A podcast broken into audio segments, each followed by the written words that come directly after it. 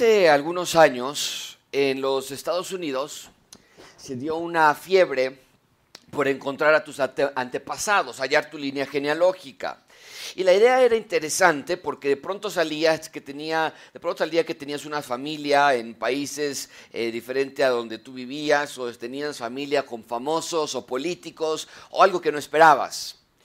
A través de una base de datos muy extensa, y a través de pruebas de ADN esta empresa se comprometía a encontrar de dónde venías. Y es que la mayoría de los casos no tenemos datos confiables de quiénes son nuestros antepasados. Muchos de nosotros ya no sabemos ni siquiera quiénes, quiénes son los abuelos o quiénes eran los abuelos de nuestros abuelos. O sea, en general, no siempre, yo sé que algunos de ustedes tendrán una línea genealógica muy marcada, pero en general no sabemos bien hasta, eh, o los humanos nada más sabemos bien hasta tres generaciones, no más, generalmente.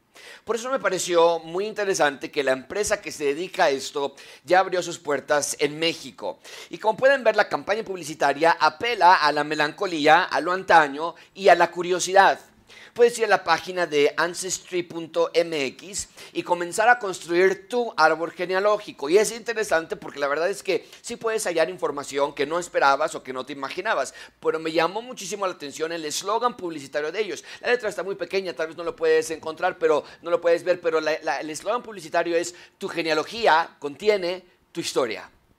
Tu genealogía contiene tu historia. Y me encanta esa frase porque es totalmente cierto. Tu familia contiene tu historia. En algunos casos es historia que no nos gustaría saber. Por ejemplo, si te enteras que tu antepasado era un criminal peligroso, ¿no? No te gustaría saber eso. Pero en algunos otros casos tal vez es historia que enorgullece. Por ejemplo, eh, el árbol genealógico de la reina Victoria de Inglaterra es súper interesante. Una de las monarcas más famosas de todos los tiempos reinó hasta su muerte en 1901 y dejó un imperio que literalmente había conquistado el mundo entero. Pero el punto es que la reina Victoria dejó una línea ejemplar. Obviamente la reina Isabel II, quien acaba de fallecer recientemente, es descendiente de la reina Victoria. Pero hay otro rey que también es descendiente de Victoria. El rey Felipe de España es descendiente de la reina Victoria de Inglaterra. Y entonces resulta que el rey de España y la reina de Inglaterra, o el hoy rey de Inglaterra, Carlos III, comparten árbol genealógico y traza sus orígenes hasta el siglo XIX, eh, finales del siglo XIX, con la reina Victoria. Y cabe recalcar que estos parentescos son muy comunes entre todas las familias reales de Europa y hay cierto orgullo por esta aristocracia familiar y por los lazos que hacen de todas estas familias europeas un exclusivo club social y para ellos su genealogía lo es todo. En un sentido similar, hoy vamos a hacer una prueba de ADN para también encontrar una genealogía Hoy vamos a encontrar un árbol genealógico, pero no es cualquier árbol y no es cualquier genealogía, es la genealogía del rey de reyes. Y puede que tu genealogía contenga tu historia, buena o mala, y puede que la de la reina Victoria sea una, reina, una historia espectacular, pero la genealogía del Señor Jesucristo no nada más contiene una historia familiar, sino que la genealogía de Jesús es la historia del mundo. La genealogía de Jesús no nos da la identidad de Jesús, nos da la nuestra. Todos nosotros nos podemos encontrar en su genealogía. Todos nosotros nos podemos identificar dentro de la genealogía del Señor Jesucristo y todos nosotros debemos estar profundamente agradecidos con Dios que la genealogía del Rey Jesús es una genealogía de gracia. es el punto principal de este sermón. Dios quiere que veamos que el Rey vino a buscar y salvar lo que se había perdido. Él es el Rey de gracia. Esta genealogía que estamos a punto de estudiar no está diseñada para impresionar a nadie. Esta genealogía no pretende esconder nada.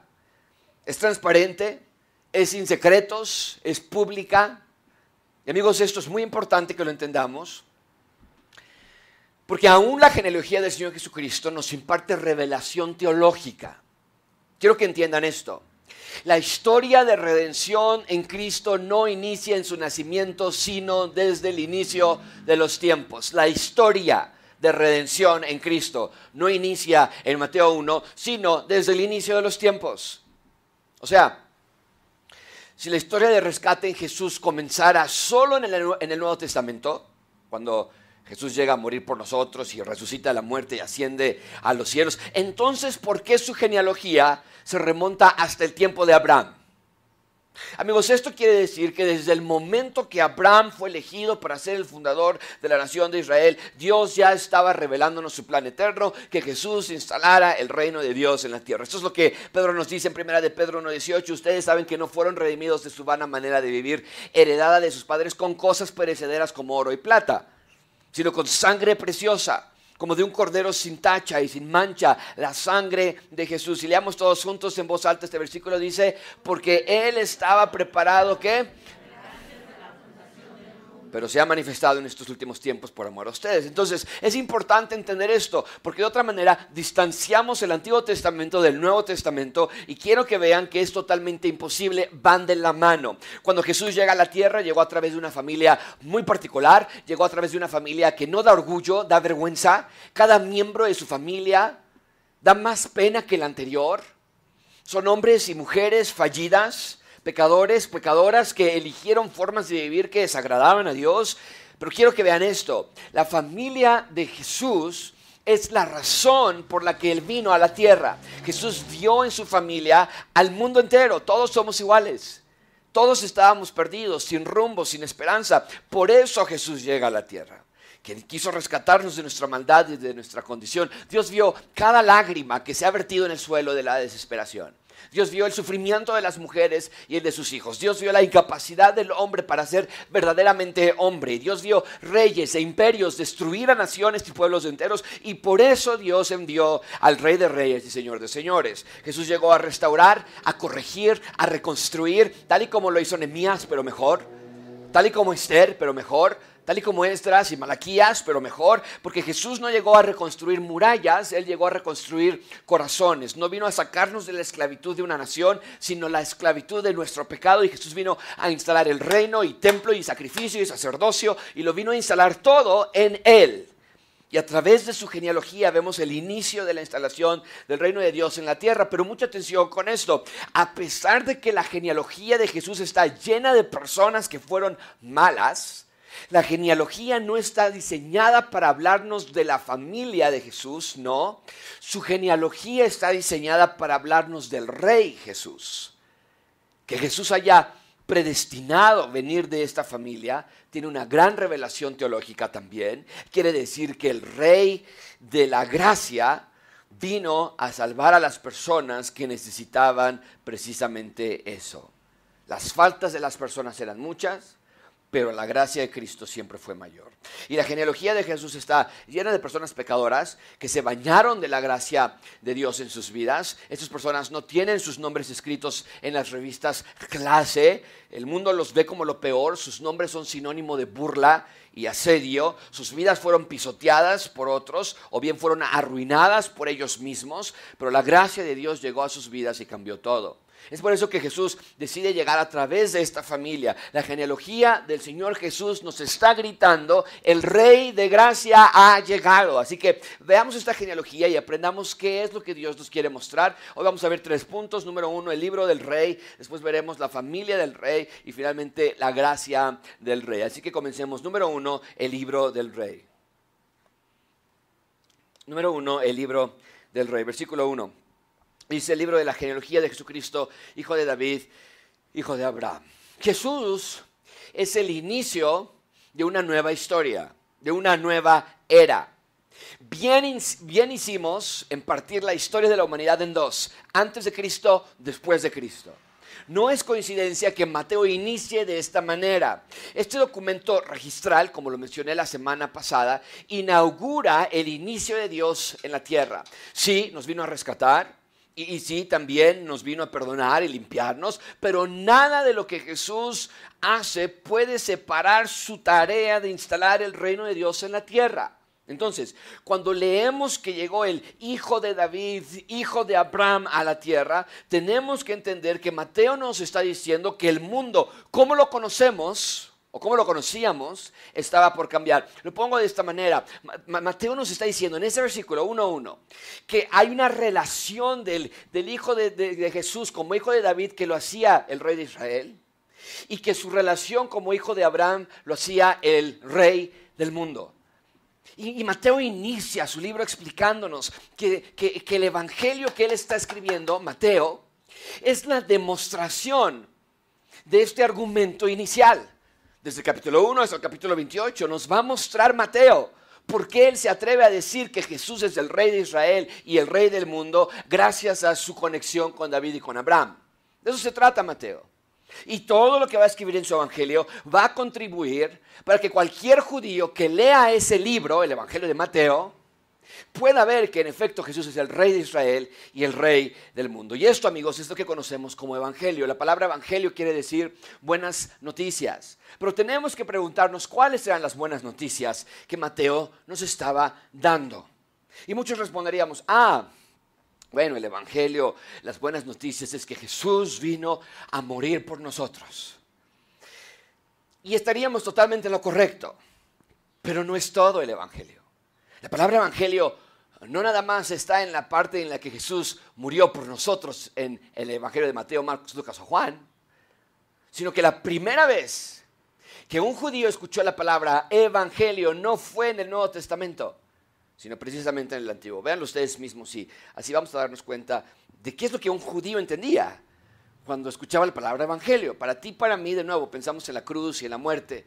Pero ¿qué es lo que el judío entendía cuando escuchaba la palabra evangelio? Vean Isaías capítulo 61, dice, el Espíritu del Señor Dios está sobre mí porque, eh, sobre mí porque me ha ungido el Señor para traer, aquí está el evangelio, buenas nuevas. Isaías, diciendo que vendrá alguien que va a poder decir que eh, eh, el Espíritu de Dios está sobre él, ha sido ungido, es la palabra ungido, es Mesías, es el Mesías para traer buenas noticias a los afligidos, me ha enviado para vendar a los quebrantados de corazón, para proclamar libertad a los cautivos, liberación a los prisioneros, para proclamar el año favorable del Señor, el día de venganza, esto es el Evangelio, lo que está diciendo de nuestro Dios para consolar a todos los que lloran, para conceder que a los que lloran en Sión se les dé diadema en vez de ceniza, aceite de alegría en vez de luto, manto de alabanza en vez de espíritu abatido, para que sean llamados robles de justicia, plantío del Señor, para que Él sea glorificado. Entonces reedificarán las ruinas antiguas.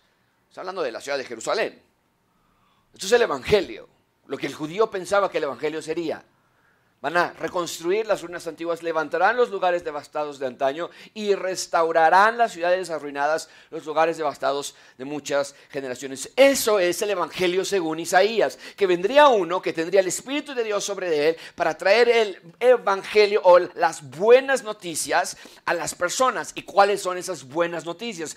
Que Cristo moriría por nuestros pecados, es lo que está diciendo Isaías. Bueno, claro, no está en este texto, pero lo vemos en realidad cuando Jesús llega a la tierra y muere por nosotros por nuestros pecados. Y sin embargo, aunque Jesús claro que moriría por nosotros, el Evangelio es más que Jesús muriendo por nosotros. El texto de aquí de Isaías sí nos da una imagen amplia de lo que el Evangelio implica. Nos dice que traerá libertad a los prisioneros y que traerá juicio el día de la venganza y que Dios se glorificará y las ruinas van a ser reconstruidas y que la gloria de Jerusalén se va a esparcir por toda la tierra. Entonces, cuando Mateo nos dice que Jesús es el hijo de David, el hijo de Abraham, está por mostrarnos al Evangelio de Dios personificado o en persona.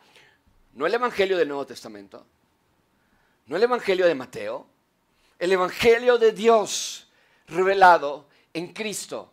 Entonces lo pongo de esta manera, Jesús es el Evangelio de Dios en persona, en persona. El Evangelio es todo lo que hizo Jesús. El Evangelio es todo lo que está haciendo. El Evangelio es todo lo que está aún por hacer. Porque evidentemente hay partes del Evangelio que aún no se cumplen. O sea, la ciudad de Jerusalén sigue en ruinas. Y el juicio a los malos, el día de venganza que acabo de poner en la pantalla en Isaías, aún no llega.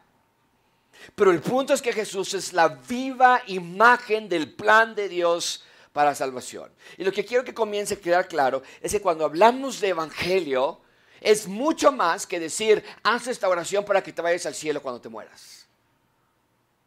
No, debido a que el evangelio no nada más es salvación, sino también transformación el Evangelio trae consigo una serie de cambios reales en tu vida. O sea, el Evangelio no es algo que haces y crees en el pasado, sino el Evangelio es algo real y vivo en el presente.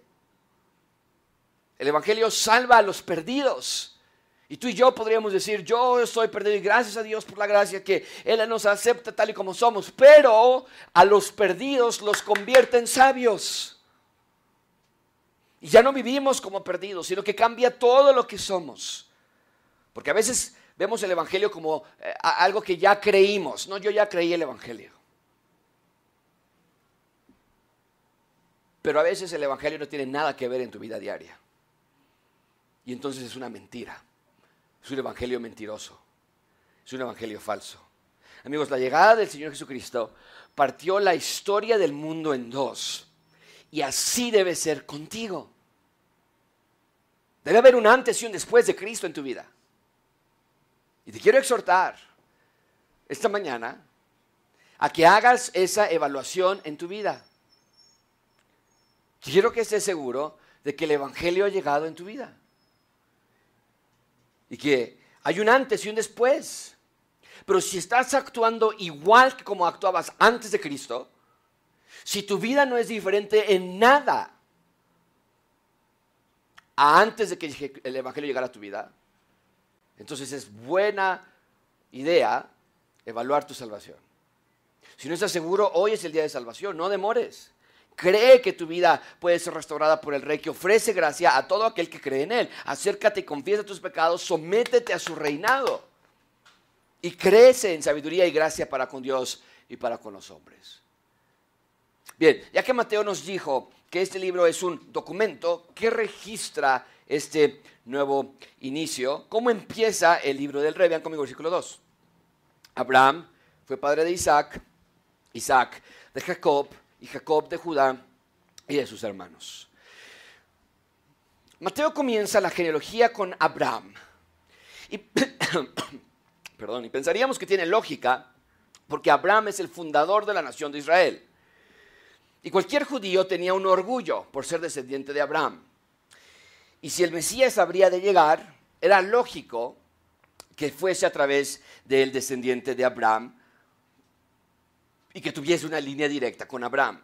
Pero quiero que pienses en esto, por favor, y esto me encanta. Mucha atención porque quiero que lo veas. Cuando Dios eligió a Abraham para ser el fundador de Israel, ¿era Abraham un judío? O sea, el fundador de Israel, ¿era israelita? Y la respuesta es no. Abraham era de Ur de los Caldeos, que por cierto se convertiría en Babilonia después. Pero el punto es que Abraham no era un judío, no creía en el Dios de Adán, no creía en el Dios de Job, no creía en el Dios de Noé, pero Dios eligió a Abraham y lo sacó de Babilonia para llevarlo a Jerusalén, la tierra prometida.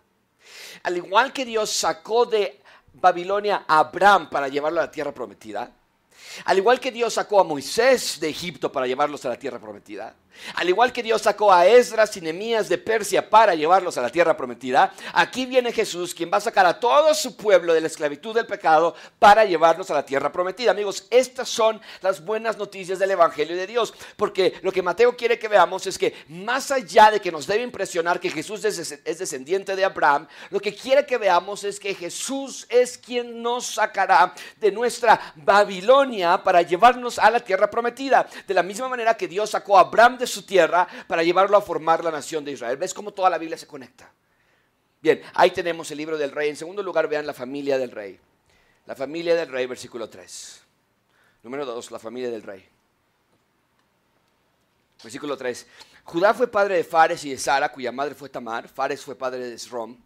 Esrom de Aram. Bien, a partir de aquí tenemos muchos nombres de los cuales no podemos hablar individualmente por cuestión de tiempo, pero también no podemos hablar de todos los nombres porque algunos de ellos no sabemos quién son. No tenemos idea de quién son. Así que nada más me voy a detener con algunos nombres para hablar de ellos. Pero sí quiero mencionar dos cosas importantes acerca de esto. Primero, estos no son, la genealogía de, Señor Jesucristo del 1 al 17, no son todos los nombres, desde Abraham hasta Jesús, centenares y centenares de personas. Mateo eligió a estos que están aquí escritos para mostrarnos qué clase de rey es Jesús. Entonces, ve que Mateo ha cuidadosamente seleccionado la lista de nombres que incluiría en la genealogía de Jesús, para darnos una maqueta a escala que nos muestre a nosotros, número uno, la condición humana porque todos somos iguales a los nombres que están aquí y ver, y ver también la gracia de Dios para con ellos.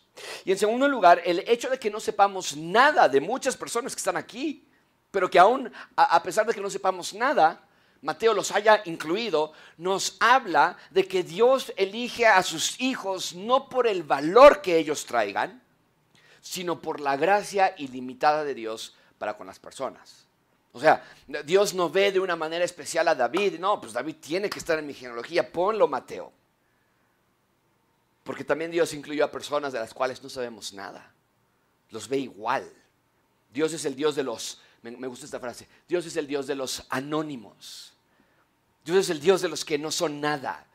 Por eso Pablo escribe en 1 Corintios, consideren hermanos su llamamiento, no hubo muchos sabios conforme a la carne ni muchos poderosos, ni muchos nobles, sino que Dios ha escogido lo necio del mundo para avergonzar a los sabios, y Dios ha escogido a lo débil del mundo para avergonzar a lo que es fuerte. También Dios ha escogido lo vil y despreciado del mundo, lo que no es para anular lo, que es, para que nadie se jacte delante de Dios. Otra vez, te, das cuenta que la Biblia se conecta por todos lados. O sea, Pablo nos dice a nosotros lo que Mateo nos está bien demostrando en la genealogía, que no somos nada, no somos nadie, que si no fuese por la gracia de Dios sufriríamos perdición eterna y viviríamos en esta tierra sin rumbo. Eso es lo que Mateo nos está mostrando a través de la genealogía. Que Jesús vino por lo débil, por lo vil, por lo despreciado. Y lo vemos desde el primer versículo de la genealogía, del versículo 3. Eh, del versículo 3, Judá fue padre de Fares y de Sara. Judá, empezamos con él. Judá fue uno de los doce hijos de Jacob. Por cierto, Jacob fue un hombre mentiroso, temeroso, defraudador, y Jacob no era el gran hombre tampoco. Eh, Judá, perdón, no era el gran hombre tampoco. Es más, ni siquiera Judá era el hijo primogénito de Jacob. Y sin embargo Dios elige a lo vil de este mundo. Y Judá es un excelente ejemplo de la gracia de Dios. Permíteme decirlo desde aquí, Judá no se merecía la gracia de Dios. Pero ¿quién se la merece? Judá tuvo un hijo que falleció. Y entonces la nuera de Judá quedó viuda. La nuera de Judá se llamaba Tamar. Y la esposa viuda, como era costumbre en ese, en ese entonces, se casa ahora con el siguiente hermano que fuese que, estaba en la línea de Judá. Porque era necesario que la línea del hermano fallecido continuara, no desapareciera.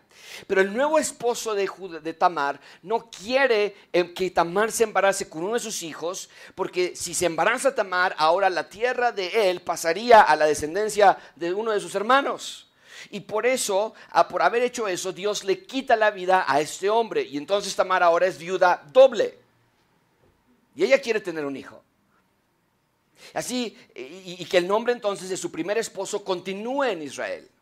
Y entonces lo que hace Tamar es salir de su casa, vestirse como prostituta, seducir a, su, a Judá, que es su propio suegro, y embarazarse de esa manera para que la línea continuase. Vean otra vez el versículo 3. Judá fue padre de Fares y de Sara, cuya madre fue Tamar. Fares fue padre de Srom y Srom de Aram. Amigos, Tamar no tomó una buena decisión Judá era un hombre con lascivia y lujuria, haciendo uso de la prostitución. Y sin embargo, ambos nombres, Judá y Tamar, están en la genealogía del Señor Jesucristo. ¿Por qué? Porque Jesús vino a salvar y a buscar lo que se había perdido. Porque Jesús es el Rey de gracia. Porque Jesús nos ve. Y cuando nos ve, solamente ve nuestra maldad. Amigos, yo soy Judá en esta historia. Nosotros somos Tamar en esta historia. Tú eres Judá y Tamar. También somos lascivos. Y también somos lujuriosos. Y también somos impacientes sin faltos de fe, y el momento que pienses o digas, ay, no, qué feo que esas personas estén en la genealogía del Señor Jesucristo, o en, el momento que digas, ay, mira, eh, yo sé que Jesús ama a todos, pero yo no soy Jesús y yo no puedo amar a eh, esta persona o a aquella persona, entonces no estás entendiendo el Evangelio del Rey. Jesús no vino por las personas bonitas, Jesús no vino por las personas buenas, Jesús vino por lo peor de lo peor. Es por eso que es tan anti-evangelio cuando dices cosas como, en la iglesia me lastimaron porque no me saludaron. En la iglesia me lastimaron porque me hicieron esta grosería. Vi que el hermano que canta estaba peleando con su esposa fuera del centro comercial o lo que sea. ¿Supiste que los hijos del pastor de tal iglesia están súper mal? ¿Qué les deberíamos responder a esas personas? ¿Has leído la genealogía del Señor Jesús? Ahora, e, esto no es excusa para quedarnos así. Dios nos va transformando y nos va cambiando.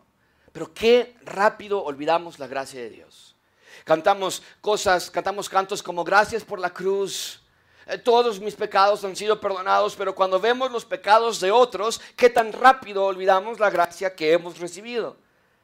Bien, seguimos en la lista de los familiares de Jesús y entonces vemos que Tamar se incluye en la lista y quiero de una vez decirles, hay cinco mujeres en esta lista, cinco. Y es muy importante porque si Mateo estuviese inventando todo esto, no hubiese incluido a mujeres. ¿Por qué? Porque si querías en el siglo I que tus documentos fuesen creíbles, cualquier persona sabía, tendrías que haber omitido la presencia de mujeres. Porque las mujeres eran consideradas como innecesarias. Pero vemos que Dios no quiere que la lista de Mateo suene legítima para el ser humano.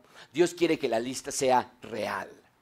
Y vemos que Dios quiere salvar a hombres y a mujeres. Y vemos que Dios nos ve iguales a ambos. Hombres y mujeres necesitan el Evangelio del Rey.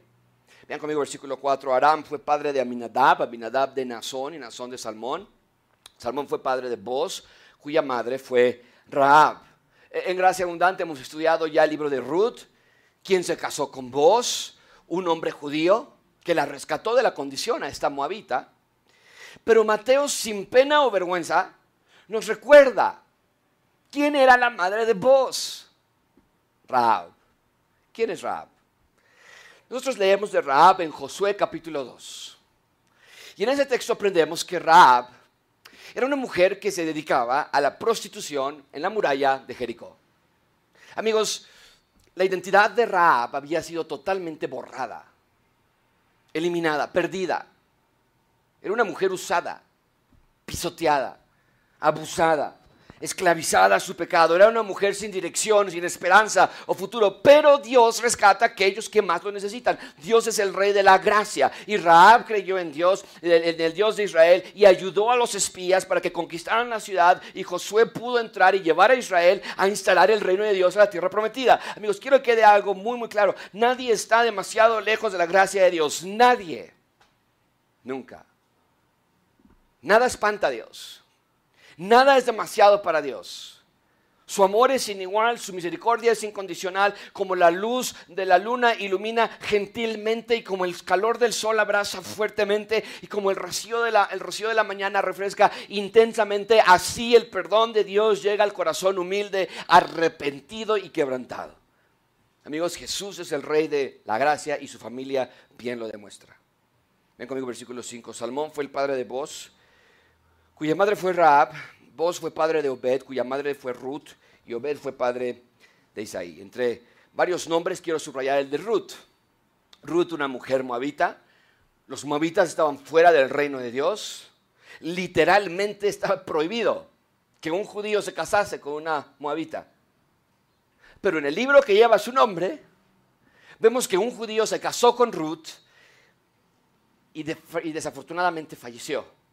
Y entonces Ruth se queda viuda, al igual que su propia suegra Noemí. Y una de las una, historia de tragedias y desgracias aparentes la vida de Ruth y Noemí, pero la providencia de Dios siempre está en acción, ¿no es cierto? Y entonces la suegra de Ruth Noemí le pide que se quede en Moab, quédate aquí.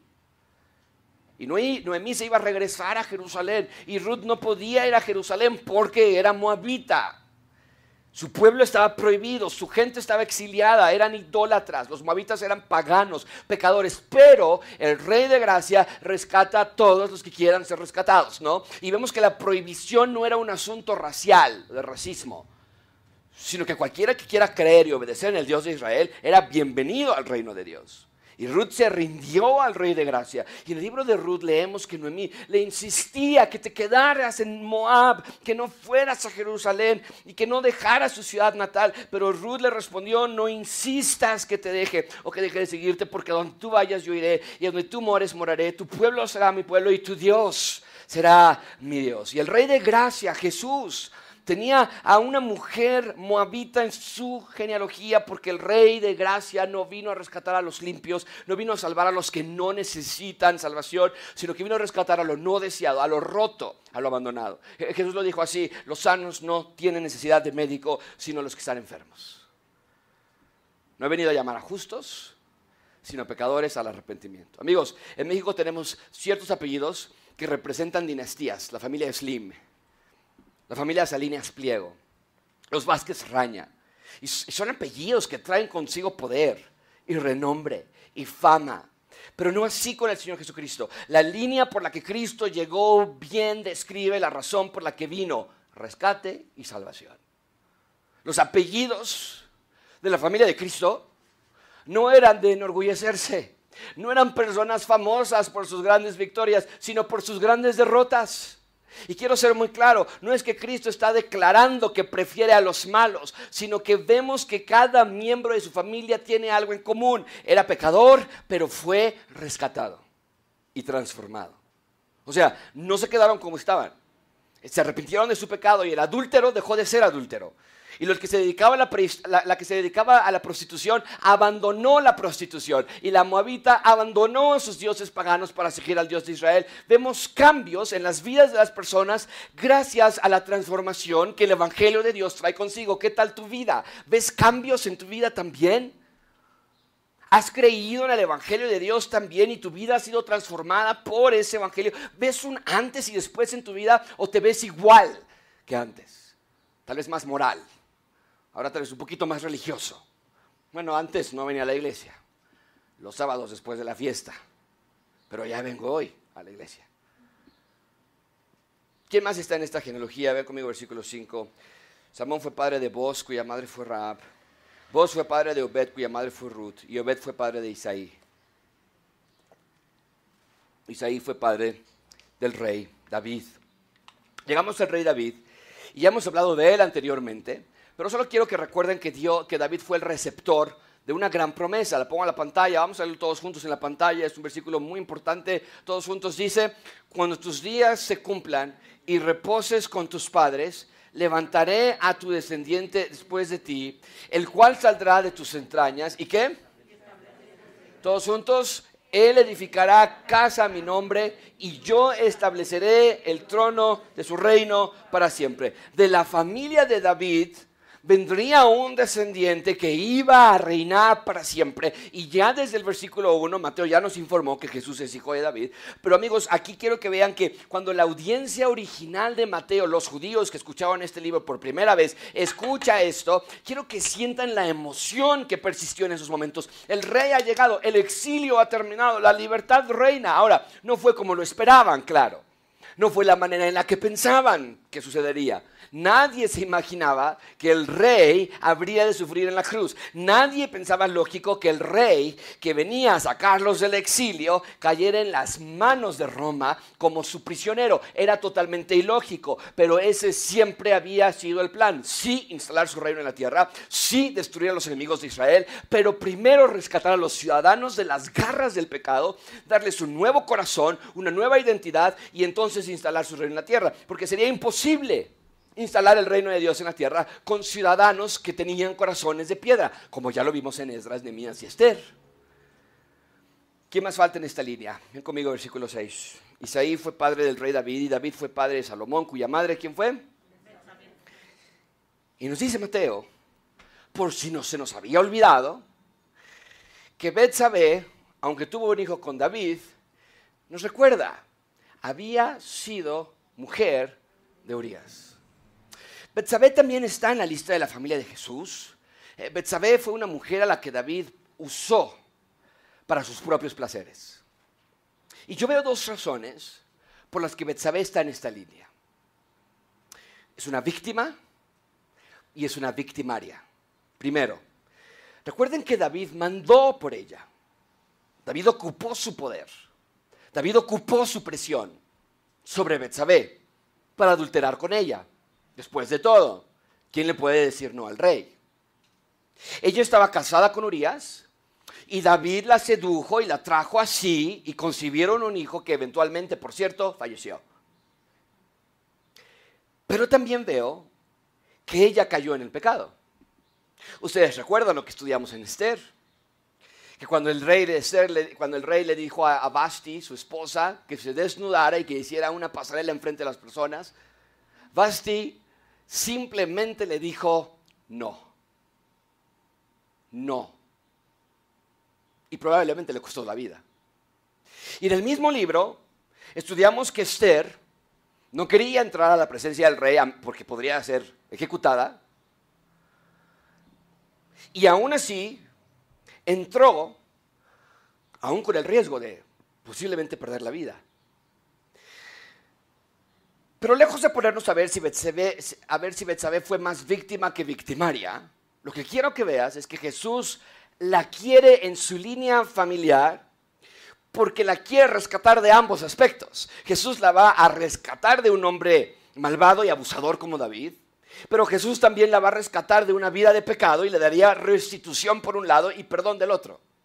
Y por cierto, así es con nuestras vidas. Podemos vivir victimizándonos siempre acusando a otros de lo que nos hicieron y lo que nos lastimaron, o podemos ver en Cristo un evangelio que ofrece restitución y consolación, perdón y transformación. Betsabé fue rescatada de los pecados que de los pecadores que pecaron contra ella, pero también fue rescatada del pecado que ella misma había cometido y así también es contigo. Dios te rescata de otros y Dios te rescata de ti mismo.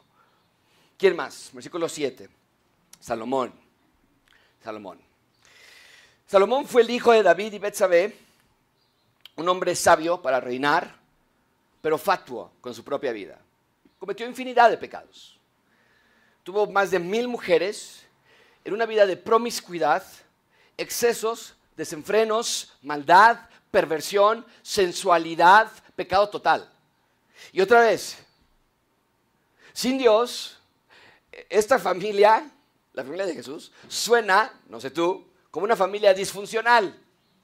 Pero cada uno de estos personajes encontraron gracia y perdón y sus vidas fueron lejos de perfectas, pero de eso se trata el Evangelio. Y otra vez quiero dejar clarísimo, esto no es excusa para que vivas en desobediencia. No quiero que salgas pensando, ay, qué padre. Hacemos lo que queremos y el Rey de Gracia nos perdona. No, porque el mismo Salomón, ya como un anciano, a punto de morir, se da cuenta de su maldad y escribe estas cosas. Me doy cuenta, el fin de todo el discurso oído es este. Todos juntos leemos esto. Teme a Dios y... Porque esto es el todo del hombre. No hay más, dice Salomón. Una vida obediente, una vida temerosa a Dios. No evitamos pecar porque tengamos miedo no, no, no, no vamos a la fiesta hoy porque mañana es iglesia y qué tal si se nos poncha la llanta en camino a la iglesia. No vaya a ser la de malas. Pero sí evitamos pecar porque tememos a Dios. Un temor reverencial, de respeto. Pero el punto es que la familia de Jesús estaba plagada de gente mala, que fue perdonada por un Dios bueno. Del versículo 7 al versículo 10 vamos a ver a un grupo de reyes malos que apartaron a Israel de Dios. Ellos fueron los que apresuraron la disciplina de Dios a Israel. Dios los envió a Babilonia por 70 años por este grupo de reyes. Desde luego el pueblo participó. Pero este grupo de reyes son los culpables. Y hasta el día de hoy, quiero que vean lo que, vamos a leer del versículo 7 al 10, estos reyes, hasta el día de hoy Israel sigue en exilio gracias a lo que estos reyes hicieron. Versículo 7. Salomón fue padre de Roboam, Roboam de Abías y Abías de Asa. Asa fue padre de Josafat, Josafat de Joram y Joram de Usías. Usías fue padre de Jotam, Jotam de Acaz y Acaz de Ezequías. Y Ezequías fue padre de Manasés, Manasés de Amón y Amón de Josías. Ezequías, dentro de este grupo de reyes, fue el único buen rey que quiso hacer reformas. Pero leyendo detalladamente la vida de Ezequías, te das cuenta de orgullo, de arrogancia, pensó que con las reformas era suficiente. Y vemos que Ezequías se queda corto, él no era el rey prometido. Y entonces, a lo largo de estos reyes que hicieron pecar a Israel, llega por fin, ahora sí, versículo 11, Josías fue padre de Jeconías y de sus hermanos durante la deportación a Babilonia. Por fin son llevados a Babilonia, cautivos. ¿Qué podemos decir de la familia de Jesús? Suena como una familia caótica que esperaba a un rey que pusiera orden. Y finalmente, vean conmigo, la gracia del rey, versículo 12. Versículo 12 dice, después de, okay, vean cómo Mateo nos está llevando históricamente. Después de la deportación a Babilonia, ¿qué pasó? Ah, bueno, Jeconías fue padre de Salatiel y Salatiel de Zorobabel. La Zorobabel lo conocemos, por cierto. Y ahora Mateo nos va a llevar a un periodo de tiempo que nosotros ya estamos un poco más familiarizados, nosotros aquí en Gracia Abundante. El tiempo después del regreso de la, de la esclavitud de Babilonia. ¿Cuál es ese periodo? Lo acabamos de leer, Esdras, Nemías, Esther. Es lo que nos está llevando aquí, después de la deportación que fueron llevados. Y en el versículo 12 leemos a Zorobabel y estudiamos a Zorobabel, si te acuerdas tú, en Esdras, de cómo llevó a cabo la restauración del altar de Dios cuando regresaron a Jerusalén. Y a partir de aquí no sabemos mucho de estos nombres, pero sí sabemos que fue el tiempo que ya estudiamos, Esdras, Nemías y Esther, y como ya vimos en esa serie, lo que sí podemos saber de la mayoría de las personas en esa serie es que la mayoría de las personas eran rebeldes, desobedientes. Vean conmigo versículo 13. Zorobabel fue padre de Abiud, y Abiud de Eliakim, y Eliakim de Azor, Azor fue padre de Sadoc, Sadoc de Akib, y Akim de Eliud. Todos estos versículos, si tienes tu Biblia inductiva del 13 al 15, puedes ponerle ahí, esto es, que es lo que estudiamos, los que vivieron en Esdras, Nemías y Esther, estas son las personas que estuvieron durante este periodo de tiempo. Eliud fue padre de Eleazar, Eleazar de Matán y Matán de Jacob. Versículo 16, Jacob fue padre de José, el marido de María, el cual nació, de la cual nació Jesús, llamado el Cristo. Y finalmente llegamos a Cristo. José, el padre legal, no biológico, el padre legal de Cristo, era de la familia del rey David. Ahora, mucha atención aquí. Ser de la familia del rey David, lo dije la semana pasada, no era una gran sorpresa. David tuvo muchos hijos y Salomón ni se diga. Entonces, tener un parentesco con David no era común, pero tampoco imposible. Pero esto es lo increíble de esta genealogía, ser descendiente de David y al mismo tiempo ser descendiente directo de Abraham. Eso sí era casi imposible. Entonces esto es lo que Mateo quiere que veamos, que desde Génesis, con cada nacimiento que llegaba a través de Abraham, con cada persona, Dios ya estaba preparando la llegada eventual del Señor Jesucristo a la tierra. Amigos, ese es el Dios soberano al que yo amo con todo mi corazón. Versículo 17, de manera que todas las generaciones desde Abraham hasta David son 14 generaciones. Y desde David hasta la deportación a Babilonia, 14 generaciones. Y desde la deportación a Babilonia hasta Cristo, 14 generaciones. Ahí, señores y señoras, tenemos el Antiguo Testamento. Mateo nos lo divide en tres partes de la historia, el Antiguo Testamento. Tres secciones. De Abraham a David. De David a la deportación.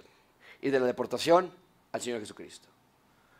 Y este versículo 17 es la razón por la que yo estoy tan apasionado con la teología del reino. Vean que cada pasaje del Antiguo Testamento nos dirigía hacia este momento, la llegada del rey. ¿Cómo podemos concluir este sermón, amigos? Nada detuvo el plan de Dios de rescatar la humanidad.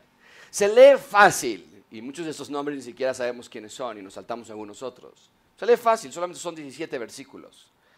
Pero en estos 17 versículos, de Abraham hasta Jesús, están resumidos más de 2000 años de desastre humano.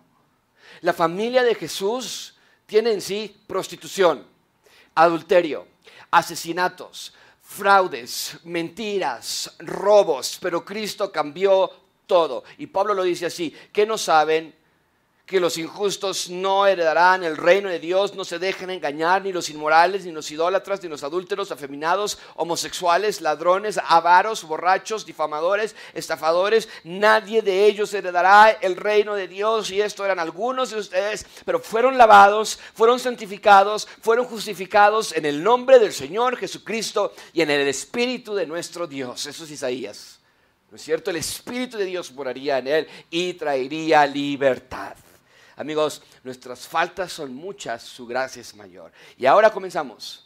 El rey ha llegado, ¿qué dijo? ¿Qué hizo? ¿Dónde vivió? ¿Qué enseñó?